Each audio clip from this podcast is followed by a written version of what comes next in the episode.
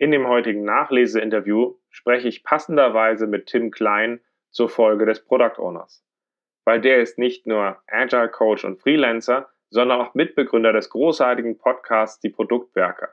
Und entsprechend passt es natürlich, sich zusammen über die Folge zum Product Owner auszutauschen, was seine Sichten dazu sind, wo sie überschneiden und dabei halt eben im Austausch auch neue Perspektiven zu erfahren.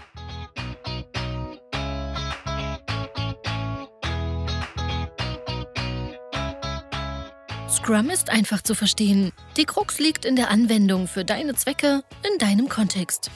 Der Podcast Scrum Meistern gibt dir dazu Tipps und Anregungen. Moin, moin, herzlich willkommen zu einem weiteren Nachleseinterview in meinem Podcast äh, Scrum Meistern. Ich bin sehr froh, dass ich den Tim Klein für das heutige Interview gewinnen konnte, wo wir auf die Folge vom Product Owner gucken. Äh, wir haben in der Folge ja einmal sehr gezielt aufgearbeitet, äh, dass beim Product Owner es sehr essentiell ist, dass wir ihn wirklich als Owner und nicht als Administrator einrichten an der Stelle, dass wir mit Stakeholdern umgehen können und vieles mehr. Und ich bin sehr froh, dass ich den Tim Klein gewinnen konnte, weil der ist selbstständig, hat viel Erfahrung. Ich weiß gar nicht, wann haben wir uns kennengelernt? In den letzten her. Jahren irgendwo in der Community. Ja, hallo Ralf erstmal. Tim, schön, dass du dabei bist. Ja. Und ich habe mich das tatsächlich gerade gefragt, aber es ist eine Weile her. Und eine Sache, die dich auszeichnet, ist, ihr habt einen wunderbaren Podcast gestartet, der heißt die Produktwerker, in dem ihr die Product Owner Seite aufarbeitet. So gesehen, wenn ihr dazu Podcasts sucht, das ist ein Podcast, den ich da nur empfehlen kann. Es macht Spaß zu hören. So Danke. genau, ja, lass uns einsteigen. Äh, Folge hat mir richtig gut gefallen bin, wie gesagt, auch als Coach von Product Ownern viel unterwegs und da also, habe meine Leidenschaft in dem Thema und lass uns gerne mal austauschen zu dem, was du da so erzählt hast. Dann fangen wir gleich vorne an. Warum siehst du den Product Owner als essentiell für den Erfolg von Scrum? Also wenn wir Scrum an den Stellen machen, wo Scrum Sinn macht, nämlich wenn wir unter Unsicherheit unterwegs sind in einer komplexen Situation, dann ist die Product Owner Rolle für mich ganz entscheidend dafür, Entscheidungen zu treffen, die wirklich in eine Richtung führen für alle verständlicher und geteilter Produktvision. Was heißt das? Es braucht am Ende einen, der entscheidet. Es gibt widersprüchliche Wünsche, Bedarfe, Bedürfnisse aus Domänensicht, aus Business-Sicht, aus technologischer Sicht, aus User-Sicht. Und am Ende muss es einen geben oder einen nie geben, der dann eine Entscheidung in eine Richtung herbeiführt. Und dazu kann diese Rolle helfen. Also der Product Owner als die eine Wahrheit. Äh, na, die eine Wahrheit äh, würde ich gar nicht so richtig formulieren, sondern eher die eine Klarheit. Da gefällt mir diese Unterscheidung besser, weil Wahrheit, mhm. ob das wahr ist, wissen wir halt nicht in diesem, in diesem Umfeld. Mhm. Die eine Klarheit. Ja, das macht Sinn. Passt. Was aus dem Podcast würdest du dann nochmal hervorheben? Was hat dir denn besonders gut gefallen oder siehst du als besonders wichtiger Aspekt aus der Folge? Also ich fand es äh, sehr gut, wie du die drei typischen Dysfunktionen beschrieben hast. Die kann ich so auch sehr stark unterschreiben. Also erstmal kein Alignment mit Stakeholdern zu haben, ist eine ziemlich blöde Geschichte. Mhm. Hast du gesagt, die, äh, ah, Moment, die typischen Dysfunktionen, stopp. Die, ähm, ja, Dysfunktionen waren einmal der Product Owner als den rein technischen Experten zu sehen, also dass er das äh, Team aussteuert, sagtest du, äh, dann eben diesen Spezifikateur auf zwei Beinen, also den All Allwissenden und äh, letztlich drittens diesen ihn als Antreiber des Teams zu sehen, ne, was mhm. eben ansonsten wirklich die Selbstorganisation zerstört. Das war für mich ein wichtiger Punkt. Der zweite Punkt, den ich hervorheben würde, war, dass du eben Schwerpunkt gesetzt hast auf den Punkt, dass man einen guten Scrum Master braucht. Mhm. Das finde ich sehr wesentlich, weil eine der Aufgaben eines Scrum Masters ist eben auch das Coaching und die Unterstützung des Product Owners. Und ich habe immer so das Gefühl, dass das über einige Jahre, so zwischen 2010 und 2014, 15 vielleicht, ein bisschen verloren gegangen ist in den Trainings. Da wurde der Scrum Master sehr stark immer auf das Entwicklungsteam fokussiert und äh, soll er vielleicht das Team auch schützen vor dem bösen Product Owner und solche Sachen wurden damals häufiger hm, verbrochen, würde ich behaupten. Mhm. Und das ist eben nicht meine Sicht und ich glaube, da ticken wir grundsätzlich ähnlich. Der Scrum Master oder die Scrum Masterin hat also eine wesentliche Aufgabe als Coach, Methodencoach für den oder die Product Ownerin zu sein. Und das bedeutet eben auch, dass ein Scrum Master Fähigkeiten von Product Owner Praktiken, Product Owner Methodiken haben muss und mitbringen muss. Und Das hast du gut beleuchtet. Also das ist, du hast gesagt, dass ein Scrum Master da eben eine gute Umgebung schaffen muss, äh, ne, Blocker wegzuhauen. Auf der anderen Seite aber auch dem PO helfen muss, in seinem Spannungsfeld äh, eben so in der Spur zu bleiben, nicht auszubüchsen, ihm manchmal eine Spiegel vorzuhalten, also als Sparring. Das bedeutet eben nicht, da inhaltlich äh, unbedingt reinzugehen als Scrum Master. Aber ähm, methodisch coachend, also gerade mit einer klassischen Coaching-Haltung. Und eben ähm, ja auch Probleme, Lücken aufzudecken, den Finger so in die Wunde zu legen, ob der Product Owner denn wirklich so gut aufgestellt ist in der Rolle. Das war eben ein Punkt, der mir sehr gut gefallen hat. Und äh, drittens war es war so eine Sache rund um die Kandidatensuche. Also wie finde ich einen guten Product Owner? Mhm. Da musste ich ein bisschen schmunzeln, äh, weil du eine Sache erzählt hast oder vorgeschlagen hast, ähm, erstmal mit zum Beispiel mehreren Leuten, mehreren potenziellen Kandidaten loszulaufen und die Suche über die verschiedenen Qualitäten über einen Prozess zu steuern oder über eine Phase. Also breiter zu starten und dann später zu entscheiden, wer geht ins Team, wer übernimmt PO-Rolle. Ich musste deshalb schmunzeln, weil ich genau sowas in einer Konzernorganisation erlebt habe und begleiten durfte. Und genau diese Frage stand dort im Raum. Also das, was du auch angesprochen hast, Mensch, der PO soll bitte jetzt immer aus der Business-Seite kommen. Das war eigentlich so das Mantra. Und es gab aber nun mehrere Personen, die sich für diese neu ausgeschriebene PO-Rolle beim Aufstellen eines Scrum-Teams eben beworben haben. Und äh, da war eben eine Person aus der Business-Seite, bisheriger Business-Koordinator oder Business-Projektkoordinator, dann ein bisheriger Teamleiter aus dem IT-Umfeld und ein Business-Analyst. Und genau das, was du beschrieben hast, habe ich dort auch gemacht. Das heißt, wir haben einen Prozess begleitet und überhaupt erstmal hm, herausgearbeitet, was ist denn die Product Owner Rolle, was soll die denn leisten, weil die war weitestgehend unbekannt bei den Kandidaten. Aber der Name war ja schon cool. Product Owner klingt jetzt ja nicht so schlecht. Ja, genau, aber es war halt sehr viel Unwissenheit darüber erstmal da, was das denn bedeutet. Und äh, wir haben mehrere Sessions dann gemacht. Und nach der, weiß nicht, zweiten, dritten Session ist dann die Person mit der Business Analystenbrille ausgestiegen und hat gesagt, nee, das ist dann doch nicht meins, habe ich verstanden. Aber tatsächlich gab es dann so ein, ein Gespann, ein, also zwei Personen blieben übrig. Businessrolle, IT-Rolle. Und ich fand das hervorragend. Also genau wie du beschrieben hast. Ne? Das haben wir weiter äh, versucht zu begleiten, den Prozess herauszuarbeiten. Aber dann ist irgendwann die Organisation unruhig geworden. Und dann kamen halt die Linienvorgesetzten und haben entschieden. Das hat ihnen nämlich dann zu lange gedauert. Und die Entscheidung war leider, dass sie beide zu Product Ownern gemacht haben. Ein Auch Product Owner Team. Ähm, ja, da habe ich ein paar Tränchen verdrückt und meine Mindermeinung zu Protokoll gegeben. Aber war sie auch festgehalten, damit hast du auch den Konzerten Genüge getan in dem Spiel. Ja, aber um das, ne, die, die Organisation wurde unruhig. Also hat es letztlich nicht ausgehalten, diesen Prozess, den du ja auch beschrieben hast, sehr gut beschrieben hast, äh, wirklich bis zum Ende durchzu, durchzuorganisieren ja, oder durchzubegleiten. Ja, um das vielleicht kurz zu, zur Ergänzung von der Perspektive, also ich habe das, hab das mehrfach in der Praxis gemacht der Stil, wie ich begleite, ist meistens sehr fokussiert und sehr kurz. Das heißt, wenn Leute häufig aus so einer Sequenz an Workshops starten, ist tatsächlich bei mir so, wir starten mit einem sehr un, äh, häufig mit einem sehr unfertigen Product Backlog und einer Produktvision, damit es in der Praxis ausgestaltet ist. Das heißt, wir reden hier von wenigen Wochen. Also von diesem Start, wir reden eher von ein, zwei Workshops, in denen man zusammen ist mit einem Team und am Ende sich dann in die Augen guckt, sag mal, wer übernimmt denn jetzt erstmal und wer geht zurück? weil tatsächlich das längere Aushalten von dem habe ich bisher keiner Organisation und erst recht keinem Konzern dabei zugemutet. Und ich glaube, so wenn es auf Tage- und Wochenbasis ist, wir gehen erstmal in den Workshop rein und gucken dann daraus weiter, wer es erstmal macht. Und ansonsten ist es nicht schlimm. Das klappt aber jetzt, wo du es gerade gesagt hast, länger, glaube ich, aushalten ist schwer. Das stimmt. Macht Sinn. Ja, also da waren es auch, glaube ich, so na, vier, fünf Wochen fünf, sechs Wochen, da wurde die Organisation unruhig. Mhm. Ja, aber insgesamt, die Frage war ja, was würde ich hervorheben? Ich fand eben die Schwerpunktsetzung gut, dass du bisher gestartet überhaupt mit dem Thema, welche Qualitäten braucht ein guter Product Owner, welche Dysfunktionen gibt es, dass man einen guten Scrum Master braucht. Äh, dann die Frage, wie findet man richtige PO-Kandidaten? Finde ich eine spannende Frage, weil was ist denn zum Beispiel die, aus deiner Sicht, ich gebe die Frage mal zurück, was wäre denn die, die beste, der beste Studiengang, oder die beste Ausbildung, die man haben sollte, um Product Owner zu werden? Das ist eine, eine ganz spannende Frage. Ich glaube, da läuft meine Meinung wahrscheinlich sehr konträr zu dem, die, die viele andere haben, weil viele würden sagen, dann Produktdesign und ähnliche Sachen, weil tatsächlich in der Regel starte ich aus bestehenden Systemen und ich muss mir gar nicht Gedanken machen, wie berühre ich passende Product Owner aus, sondern ich muss mir die Frage stellen, welche unterschiedlichen äh, Prioritäten und Themen haben wir, die dort mit einfließen. Das müssten Studiengänge sein, die vor allem aus einer strategischen Richtung geprägt sind, also also Produktstrategie sind.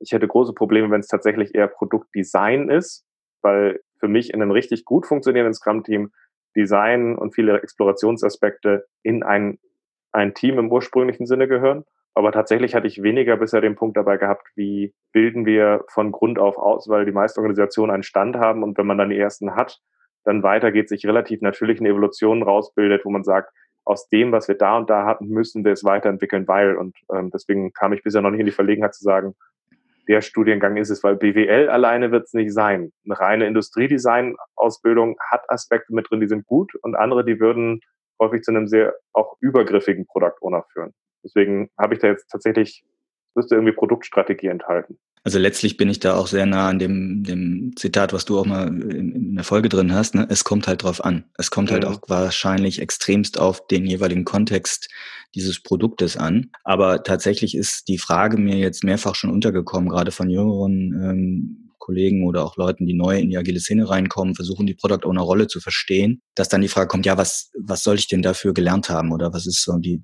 Voraussetzung? Gibt's nicht, ne? Also gibt's keine weise Antwort ähm, oder eine eindimensionale Antwort, ja. Ja, wahrscheinlich ist es, man muss, äh, also ich bleibe jetzt bei den drei Qualitäten, die ich dort genannt habe.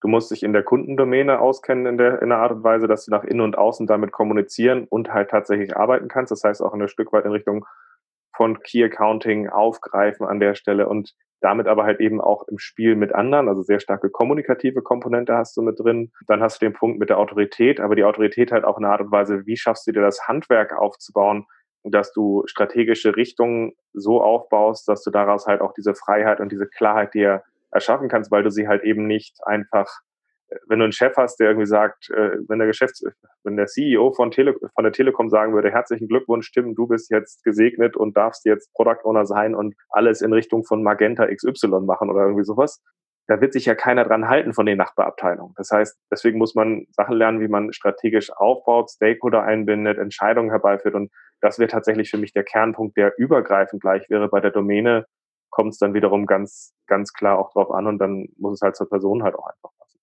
ja, da bist du halt ganz schnell in dem Bereich der Social Skills auch drin, die du nicht genau. in so einer in den Hard Skills einer, einer formalisierten Ausbildung äh, erfassen kannst oder erfahren und erlernen kannst. Ne? Das Thema Empathie ist für mich ein ganz wesentliches Thema für Product Owner, um eben an den sozusagen ne, auf allen Leveln, auf allen Ebenen äh, reden zu können, sprechen zu können mit Stakeholdern, sprechen zu können mit Nutzerinnen und Nutzern, sprechen zu können mit technischen Experten. Das erfordert eben eine Gabe, ich würde es als Empathie beschreiben, mhm. da Brücken zu bauen, ja, Fragen zu verstehen, kommunizieren zu können in diesen unterschiedlichen Kontexten, ja. Also wenn ich gerade weiter darüber nachdenke, würde ich für einen Teil der Produkte, und ich finde, es kommt darauf an, ganz spannend, das zu analysieren, für einen Teil der Sachen, wenn du tatsächlich in einem Umfeld unterwegs wärst, dass du möglichst autonom handeln würdest, würde ich manchmal sogar sagen, dass jemand, der durch die brutale Schule einer strategischen Managementberatung gegangen ist für ein paar Jahre, und da gelernt hat, auch relativ konsequent eine Richtung zu verfolgen und Sachen damit reinzubringen, wäre für einen Teil der Sachen für einen Product Owner wäre das vielleicht sogar gar keine schlechte Schule. Für den anderen Teil, wo wir Product Owner haben, wäre es eine ziemlich blöde Schule, weil sie da dieses kollaborative, integrative eigentlich machen würden und eigentlich einen vor den Kopf stoßen. Das heißt, ich habe auch Sachen erlebt, wo von den Big Four Leute dabei waren, die halt für einen Bereich brillante Product Owner waren und dann in einem Bereich eingesetzt wurden, wo sie die dümmsten Product Owner der Welt gewesen sind. Und das hat dann auch nur vier Monate gedauert, bis die Organisation das auch so gesehen hat. Das sind so die Aspekte. Passt. Hast du noch was äh, von, von dem, was du hervorheben würdest? Ich glaube, du hast eben gerade schon so ein bisschen zusammengefasst. Das wären so die Sachen, die du gesehen hast, die du hervorheben würdest, oder? Ja, das passt. Dann kommen wir jetzt zu meiner wichtigsten und meiner Lieblingsfrage, nämlich der, wo ich dazu lerne. Das ist, was würdest du ergänzen und was siehst du anders? Also tatsächlich genau an dem Punkt, an den Qualitäten, über die mhm. wir gerade sprachen, würde ich noch einen Punkt ergänzen. Vielleicht hast du ihn auch inhärent mitgemeint. Und zwar, ich würde als vierte Qualität ein Businessverständnis oder das Unternehmertum mit aufführen mhm. wollen. Ich bin ein großer Freund davon, den Product Owner oder die Product Owner Rolle stärker unter einem Business Blickwinkel zu etablieren.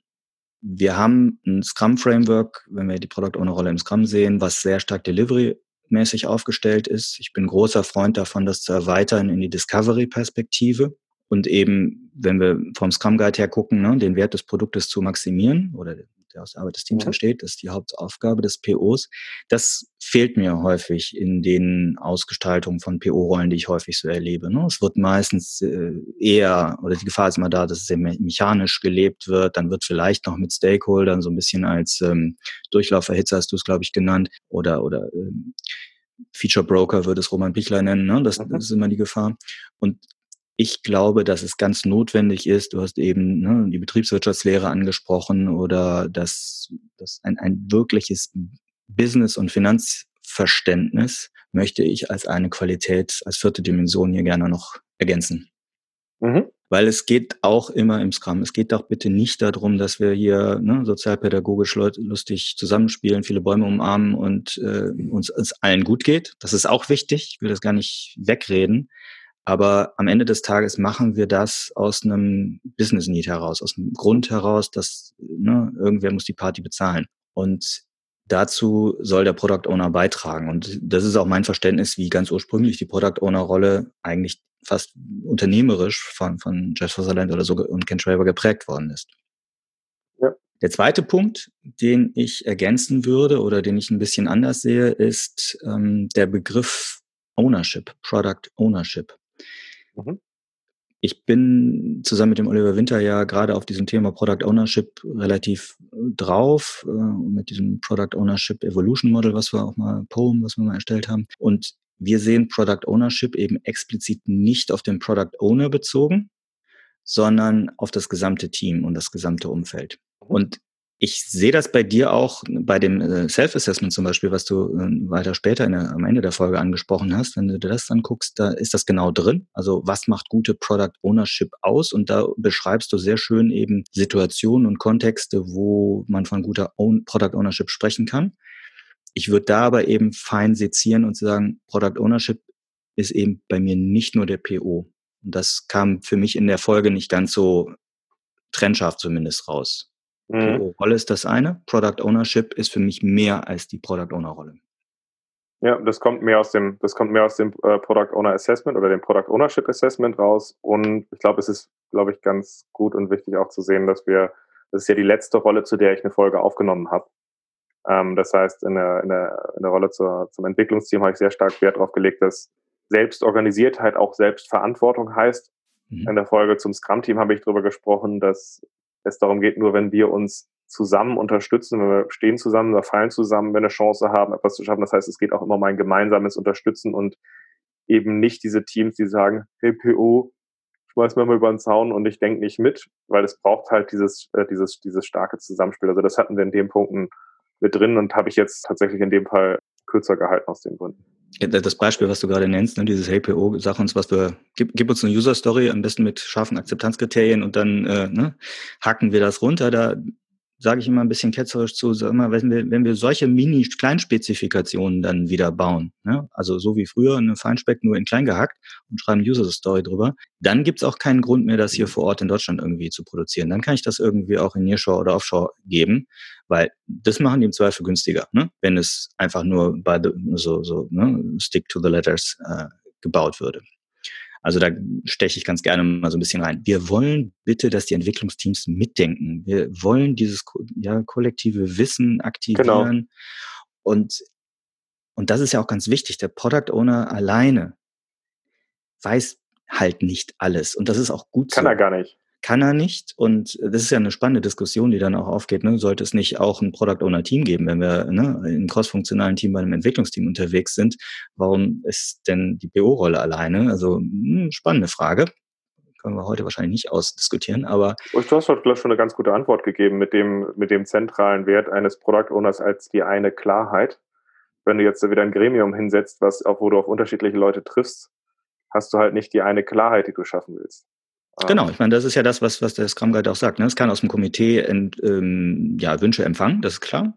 Aber am Ende muss es halt eine Person oder eine Rolle zumindest geben, die dann, die dann entscheidet. Nochmal zurück zu dem Thema äh, Product Ownership. Also wie wir das verstehen, so als kleine Definition ist eben Product Ownership für uns die Verantwortung dafür zu übernehmen für das Produkt um im jeweils eigenen Kontext immer zu wissen und zu jeder Zeit entscheiden zu können, was das wichtigste, das absolut wichtigste Ding ist, auf das wir unsere Arbeit im nächsten Schritt fokussieren müssen. Mhm. Und das kann nicht nur eine Person wissen, also so wie man jetzt in der Discovery auch von diesen, vom Product Trio oder so, wie Teresa Torres spricht, dass es eben auch mehrere sind. So brauchen wir eben, wenn ich hier auf Product Ownership äh, denke, eben alle aus dem Scrum-Team und gerne auch alle Stakeholder darüber hinaus, die mit ihr Wissen, ihre Erfahrungen und ihre Hypothesen mit reinschmeißen, um das Beste für das Produkt herauszubringen. Ne? Oder den nächsten, ja, die nächste beste Hypothese als Experiment durchzuführen mhm. in der Iteration. So.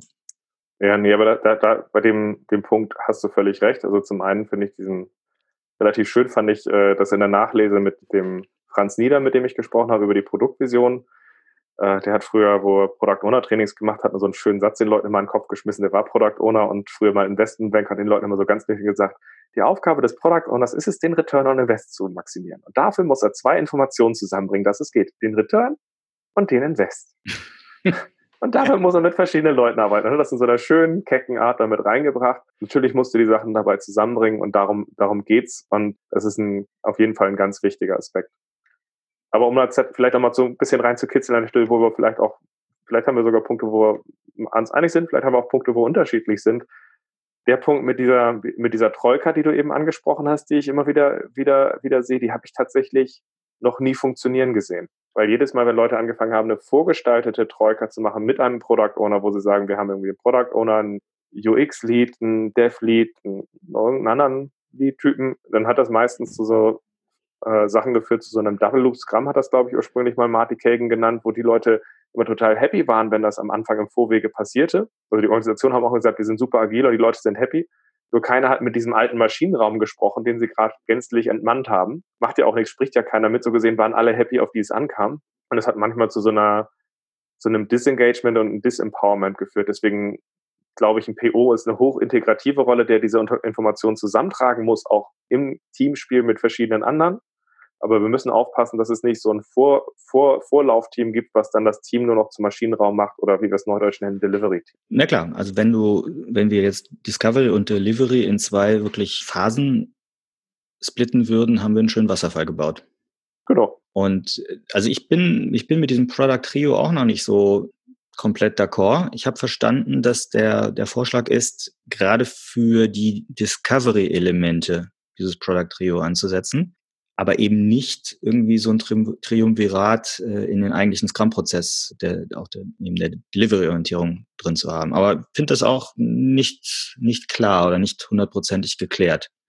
Ja, und das führt dann zu einem ganz spannenden Punkt äh, für mich, nämlich zu dem, dass die Leute dann plötzlich sagen, woraus entscheidet sich, wenn ich das eine brauche und was nicht? Und wenn du dann einen bestimmten Typus an Menschen hast aus der Ist-Organisation, die zusammenkommen, dann wird die meistens sehr vorausschauend entscheiden, dass das ja alles ihr Vortun braucht. Und dann ist sehr starke Tendenz zu denken und handeln. Also in fast allen Organisationen, die gesagt haben, wir versuchen das zu machen, driftet es für mich eigentlich, eigentlich driftet es immer ab zu irgendwie dann wieder diesen Denken und Handeln. Und das ist, das ist meine große Sorge. Was da grundsätzlich, äh, finde ich, immer hilfreich ist, ist in Hypothesen zu formulieren. Also statt so, ne, wir brauchen, das sind das Feature, und also gerade wenn ich, wenn dann Leute hast, die schon tief im Lösungsraum stecken, bewusst immer zu formulieren, wir glauben.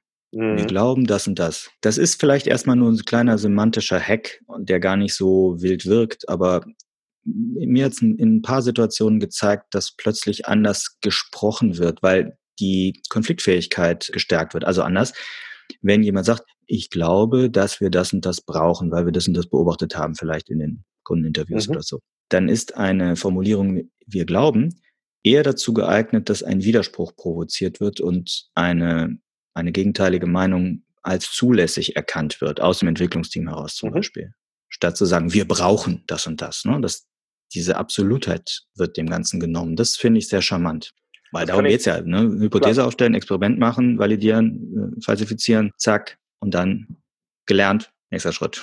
Da habe ich übrigens noch so einen anderen Weg, das ist so eine Reifknüppel auf dem Kopf äh, Art und Weise, wie ich mit Leuten arbeite. Äh, weil das eine ist, in einigen Umgebungen habe ich das Problem, dass das Wort Hypothese verbrannt ist, weil die Leute schon ihre x-te agile Transformation machen oder in einer ewig hängen. Und ich habe einen anderen Weg gefunden, wie ich Leute dazu treibe, dass sie validieren. Das ist nämlich, dass ich die Sachen in dem Backlog erst in sehr große Items zusammenfasse, quasi in echte große User Stories. Früher hätten wir sie Epics genannt, aber das geht seit Jira nicht mehr und seit Safe auch nicht. Und danach lasse ich die Leute da sehr früh schätzen, so dass sie in ein Gespräch reinkommen, wo sie dann fragen, was verstehen wir darunter, aber auch, was macht's aufwendig und es implizit auch mit hinter, wo sind die Risiken? Und dann kann man danach, wenn man diese Themen hat, die Leute danach fragen, ey, hey Leute, wir können das jetzt klassisch runterbrechen in eurem, wie auch immer ihr das gemacht habt, aber nur, mal so als Fachfrage. Wie oft habt ihr sowas wie das denn da gemacht? Und sagen die Leute, oh, ich bin hier Experte, ich mache hier sowas schon seit zehn Jahren. Sag, ja, wie oft hast du das gesehen, dass das flüssig durchlief und du Blumen vom Kunden gekriegt hast? Und dann gucken die Leute dann immer so an und sagen, hey Ralf, ich dachte, du bist Praktiker. Das fragst du so einen komischen Kram, das geht natürlich nie gut. Dann sage ich, okay, jeder hier postet, sammelt mir mal eure fürst, äh, fünf größten Unsicherheiten, Risiken und Unbekannten. Und vorher haben sie alle geschimpft für die Rohrplatz, Rohrspatzen, dass das nie gut geht. Ne? Das heißt, jeder steht jetzt unter extremem Druck zu teilen, wo er als Experte sagt, deswegen ist das jetzt nicht nur hohles Gejammer gewesen und ich muss was liefern. Und diesen fünf Minuten oder drei Minuten stillen Sammeln schreibt dann jeder ja was auf. Weil wenn du der Letzte bist, der nichts aufschreibst, bist du ja nur ein Jammerlamm. Und wenn du die Sachen dann sammelst und konsolidierst, hast du so deine fünf großen Unbekannten. Und mit denen kannst du dann wunderbar rangehen, okay, wie dampfen das jetzt runter, dass wir nach spätestens einem Monat wissen, dass wir auf dem Weg sind. Und damit habe ich dann dieses Validieren halt, was du, was dir wichtig ist, umgesetzt, aber ohne das Wort zu benutzen und sehr stark kontextbezogen. Also das ist so mein Weg, wie ich die Leute dann reize. Schöner Hebel, schöner Hebel. Und ich meine, da kannst du ja dann auch äh, die, die, ne, Marty Kagan, äh, die mhm. Four Big Risks, also inzwischen four, früher drei, ne, inzwischen vier, größten Risiken direkt dran äh, klassifizieren und damit, äh, glaube ich, den, den Sinn von Discovery-Arbeit ganz gut verständlich machen. Ja, ich muss, da arbeite ich außerhalb von dieser Folge nochmal dran, mich mit den Marty Kagan-Punkten zu vereinigen, weil tatsächlich die Sachen mit Double Loops Gramm, mit dem Problem habe ich vor allem aus Umgebungen gelernt, wo er vorher drin war. Das hatte ich so dreimal gehabt. Und dreimal hatte ich dieselben Probleme. Deswegen, ich arbeite noch dran mit seinen Four Big Risks dazu, weil ich glaube, sie sind wichtig, aber wir sollten auch nicht unterschätzen, also wir sollten den Wert eines End-to-End-Inkrements nicht unterschätzen bei all den Sachen. Definitiv, aber so verstehe ich Marty King auch nicht. Also ich finde ihn auch sehr streitbar, keine Frage, aber gerade in dem, in dem, in der Neuauflage von dem Inspired Buch, hier so mhm. ungefähr ab Seite 181 oder was, ähm, wo es um die Discovery und die Risks geht, da ziehe ich schon sehr viel raus. Also ich würde nicht alles unterschreiben, was er so erzählt äh, und schreibt, aber er gibt, finde ich, gute Anstöße und mhm. ich, es ist nicht das Verständnis, also zumindest nicht mehr sein Verständnis, dass es eben getrennte Phasen sind, sondern dieses hochintegrative, ähm, fast schon wie so ein äh, so einen infinitesimalen Loop zwischen Discovery und Delivery zu sehen, den finde ich äh, ja als, als gedankliche Stütze sehr, sehr hilfreich für die Diskussion. Ja, ich, also ich suchte halt einfach noch nach so einem Kompass, wie schaffe ich für diese Kulturen, die sehr stark denken und handeln, trennen, dabei was zu schaffen, dass sie mir nicht ausbüchsen, wieder alles vorzuanalysieren. Da suche ich irgendwie noch mit diesen Punkten, die er zu Recht nennt, den Kompass, weil der, das eine Pegel ist, wir bauen alles end-to-end -end fertig und lernen nicht schnell genug. Und dann haben wir das, das andere Pegel ist, wir machen Luftikuspunkte, wo wir sagen, es ist validiert, dass bei uns die Sachen rot sein müssen, weil wir haben 100 Leute gefragt und die haben gesagt, es muss alles rot sein. Also das sind so, das sind so zwei Pendel, wo ich noch ich, ich habe da noch keinen Kompass. Also ich finde ganz, ganz äh, fast schon banal, wenn man die Stacy-Matrix eben sich nimmt und äh, diese Diskussion führt und mal die aktuellen Projekte oder Produktvorhaben von den Teilnehmern eines Workshops oder so auf die Stacy-Matrix aufbringen lässt. Nach dem Motto, wo würdet ihr das denn jetzt hier verorten? Mhm. Da kommt eine, eine schöne Unterscheidung raus, ne? weil nicht alles ist jetzt nur simple, Proble simple Probleme, nicht alles sind komplizierte Probleme, nicht alles ist komplex und schon gar nicht ist alles Chaos, was die meisten glauben. Ne? Oh, wir sind hier im Chaos. Nein, sind wir nicht. So, das heißt, was müssen wir tun, um hier diese Komplexität oder diese Unsicherheit zu reduzieren? Ah, wir müssen Risiken reduzieren. Dann bist du genau in der Übung, die du gerade schon beschrieben hast. Und das, genau. finde ich, fördert einfach diesen Dialog über Unsicherheit und fördert auch die Klarheit, dass wir bestimmte Dinge haben, da wissen wir, der Button muss rot sein. Da muss ich nicht kein Experiment für machen. Gottes Willen, da muss ich auch kein riesen Refinement machen. Das muss ich einfach nur tun. Ja? Ich glaube, das sind zunehmend weniger Sachen heutzutage, die so klar sind. Aber ich habe auch verdammt viele Umfelder gesehen, wo versucht wird, Scrum reinzuklöppeln, wo Scrum einfach nicht gebraucht wird, weil es keine, ne, es hat agile Produktentwicklung ist. Da geht es nicht um Produkte, da geht es einfach um Macht Sinn. Dinge delivern, die eh schon klar sind. Und dann sollte man auch erstmal delivern und sollte man das andere gucken, wie man das aufbaut. Und vielleicht sollte man es dann auch mit bewährten klassischen Methoden machen. Ja, völlig d'accord. Richtig, ne? Also ich habe jetzt in, in, in, den letzten Monaten eine Situation begleitet, wo sehr stark reguliertes Umfeld, äh, ja eingebunden in ein größeres Projekt und da war klar, es muss geliefert werden. Und es war auch relativ klar, was geliefert werden muss. Und die Person, die dann die Product Owner Rolle da erlernt hat, die war relativ unglücklich. Verständlicherweise, weil da war null Handlungsfreiraum, irgendwie mal auch experimentell zu arbeiten. Von den Stakeholdern kam eher so ein, es muss kommen. Ne? Das und das muss kommen. Also am liebsten wurden dann schon Sprintziele mit vorgegeben. Von außen, da kannst du nur daneben stehen und sagen, Kinders, hier macht Scrum keinen Sinn. Dafür nee. ist es nicht gemacht. Also in so einem Umfeld kann es immer noch sein, dass die Leute, Leute die Risiken nicht sehen wollen. Und dann ist für mich vor allem der Punkt Exploration zum Beispiel, was das richtige Produkt ist, ist erstmal völlig weg. Da bin ich bei dir. Aber der Punkt, agile Methoden einzusetzen, um proaktives Risikomanagement zu betreiben, dass wir Ostern nächstes Jahr eine Lösung haben, das habe ich tatsächlich schon mehrfach sehr erfolgreich gemacht, wo man gesagt hat, okay, wie müssen wir diese 500 Seiten Spezifikation nehmen, nicht Kapitel für Kapitel, sondern was ist das nächste Ding, was wir in den nächsten zwei oder vier Wochen bauen, was wir sehen wollen, damit wir sehen, dass es funktioniert, weil die meisten Spezifikationen, mit denen ich zu tun habe, sind gar nicht so sauber geschrieben, wie die Leute immer hoffen. Also meistens wurden sie ja vorher geschrieben von irgendwelchen lustigen Experten und haben dann Inkonsistenzen drin. Und wenn man sagt, wir glauben, dass das richtig ist, das ist dann eher der Punkt, welche verschiedenen Kapitel müssen wie minimal zusammengebandelt werden, dass wir früh sehen, wo es blöde ist. also agile Methoden, ja. Du sagst ja, agile Methoden helfen, ja, unterschreibe ich. Aber ist es dann für dich das Framework Scrum? Ich kann das Framework Scrum in dem Umfeld auch benutzen an der Stelle, weil, also das, was ich verliere, wenn ich, wenn ich zum Beispiel aus dem Festpreisumfeld oder zu einem regulierten Umfeld das festschreibe, klar, aber es, es, es nimmt mir eine Variable raus, mit dem das richtige Produkt suchen und reduziert die, die, die, die Product Ownership auf den Punkt proaktives Risiko, äh, also auf Erwartungsmanagement, proaktives äh, Risikomanagement, gerade durch minimale Inkremente und Einbindung dafür, dass wenn wir halt den Berliner Flughafen haben, nicht dabei sagen, liefert und rudert ihr Hunde, um dann festzustellen, wir haben ein kleines Problem mit der Brandschutzanlage. Das war ja auch alles sauber aufgeschrieben, auch wenn man da nicht immer drauf umhauen sollte. Und dann hatten wir ein kleines Problem und das ist länger her gewesen als die angesetzte Zeit. Also ich sehe in so einem Umfeld die Aufgabe eines Product Owners darin, nicht zu sagen, wie machen wir einen Lieferplan nach außen, sondern wie gewinnen wir die Freiheit bei der Produktentwicklung, sodass wir möglichst früh Inkremente haben, zu sagen, nach unserem Plan, unserer Definition, das ist das erste Stück, damit sind wir uns so aufgestellt zu dem Ergebnis. Und übrigens, hier sehen wir die Konsequenzen, wenn wir das weitermachen. Da haben wir zwar gesagt vor zwei Jahren, dass es so sein soll, aber jetzt mal ganz ehrlich, fasst das mal an und sag mir, ob wir das so weitermachen sollen, weil wir können das, also wenn das Budget weg ist, ist das relativ schwierig. Und dann habe ich erfolgreiche Umfelder gehabt und da haben wir Sachen gemacht wie Payment Solutions, die wir für die Schweiz entwickelt haben, wo es schon für Deutschland das gab zum Beispiel.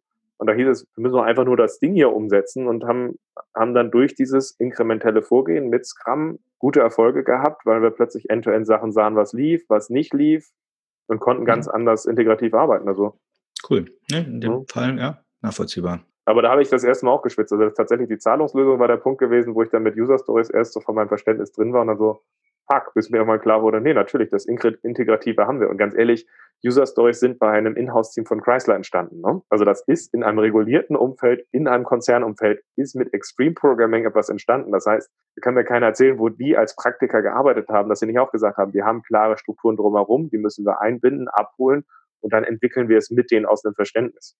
Da kann mir keiner erzählen, die saßen bei, bei Chrysler irgendwie als Team, man hat denen die Fuffis hingeschmissen im Club mal gesagt, tanz für uns. Ich glaube nicht, dass die da bei Chrysler so drauf waren. Also dafür wäre es schon anders. Ich bin bei dir, ich meine, das Verständnis von User Stories, ich meine, User Story ist ja auch nicht per se ein Element äh, von Scrum, mhm. Äh, das ist eh klar. Aber da, da überhaupt den Nutzer in den Blick zu nehmen, das Problem, was zu lösen ist, zu verstehen, also ein Problemverständnis zu beschreiben und darüber Verständnis herzustellen, das also das äh, wirkt in vielen Ecken. Also ich würde User Stories äh, wirklich den, den Sinn von User Stories nicht in diesem Format, wie, wie es meistens nur genutzt wird, durchaus auch in, außerhalb von Scrum natürlich anwenden natürlich. wollen. Ja. Oder kommt ja auch nicht von Scrum, sondern aus dem XP her. Passt. Hast du noch einen weiteren Punkt, den du, den du ergänzen würdest? Das mit dem Unternehmertum, was ich teile, wo ich auch überlege, dass man das expliziter nochmal noch mal so hervorheben kann. Und dann hatten wir den, das andere Thema eben mit der schönen Diskussion. Aber das sind so die zwei.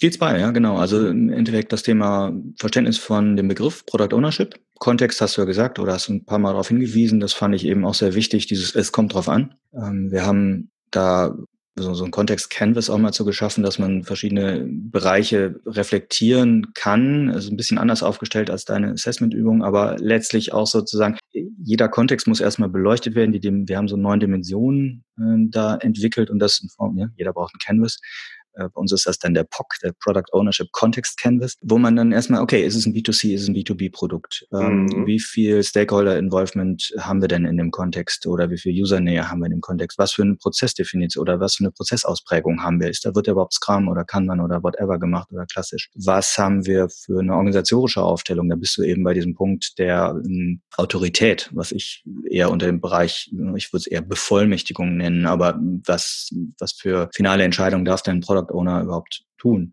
Und dann kommst du eben über die Skills, ist eine Dimension, über das Team-Setup, über die Changefähigkeit einer Organisation und über die Werte, also es mal so kurz anzureißen. Und äh, all das ist immer nur dafür da, Konversationen loszutreten, überhaupt mal drüber reflektieren, explizit machen, wie ist denn unser Kontext aktuell?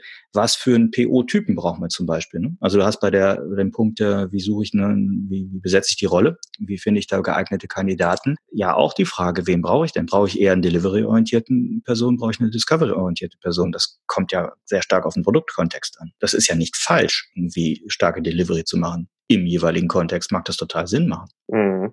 Passt passt. Dann haben wir zum, zum Podcast habe ich noch eine letzte Frage. Das ist so äh, einen konkreten Tipp, den du den Leuten mitgeben äh, würdest äh, oder so ein Schlusswort zu der Folge. Regelmäßig reflektieren. Ich habe es gerade schon gesagt. Sich selber, aber auch sein Produkt.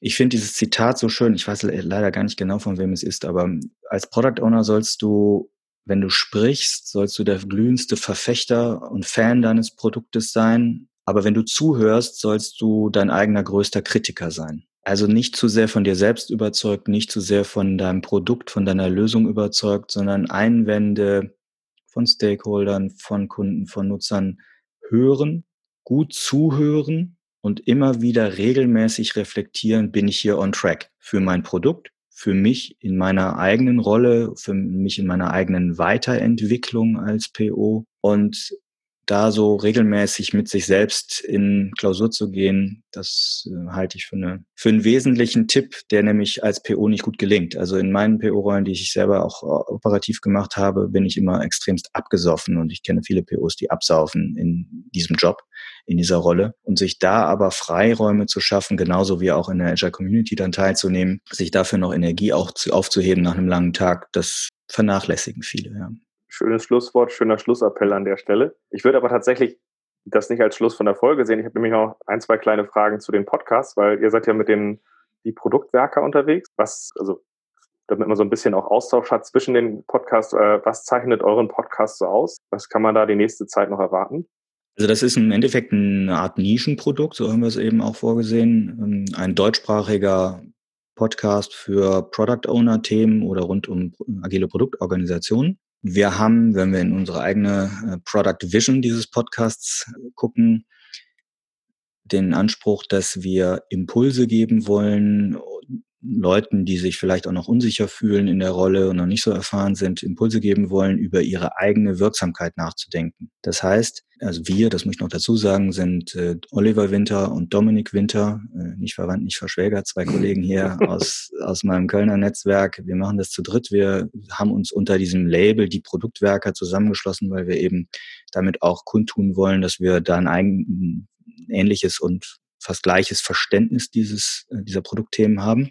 Dieser Podcast wird eben nicht zum Beispiel entlang der einzelnen Scrum-Elemente des Frameworks entlanglaufen und sagen, okay, ne, was ist ein Backlog, Product Backlog, was ist ein Sprint Backlog etc. Dazu gibt es schon gute Podcasts. Also Tobi Bayer wurde bei dir auch schon mal genannt, der, mhm. der alte agiles Produktmanagement aus dann ne, Scrum kaputt, die Platzhirschen hast du mit Dominik ja letztens auch gerade erst hier. Du machst sehr gute Sachen äh, zu dem zum Scrum-Rahmenwerk selber ne, und bist da jetzt in den ersten Wochen sehr, sehr intensiv und gut durchgegangen. Das ist es bei uns nicht. Wir gucken so ein bisschen links und rechts. Also wir haben auch Sachen wie entwickle dich selber als dein eigenes Produkt, also dich als Person. Wir haben über Discovery Sachen gemacht. Wir haben, wir haben jetzt bald kommt eine Folge raus zum Thema, wie können Liberating Structures einem Product Owner helfen. Wir werden äh, über die Management 3.0 Themen sicherlich nochmal reden. Wir haben mit äh, einer Stimm- und Stimmtrainerin, Schauspieltrainerin über das Thema Präsenz als Product Owner letztens eine spannende Folge gemacht. Also so vielleicht ein bisschen buntere Sachen, die vielleicht nicht immer so die Masse anziehen äh, pro Folge, aber mal so gedankliche Anstöße geben sollen. Mhm. Und wir sind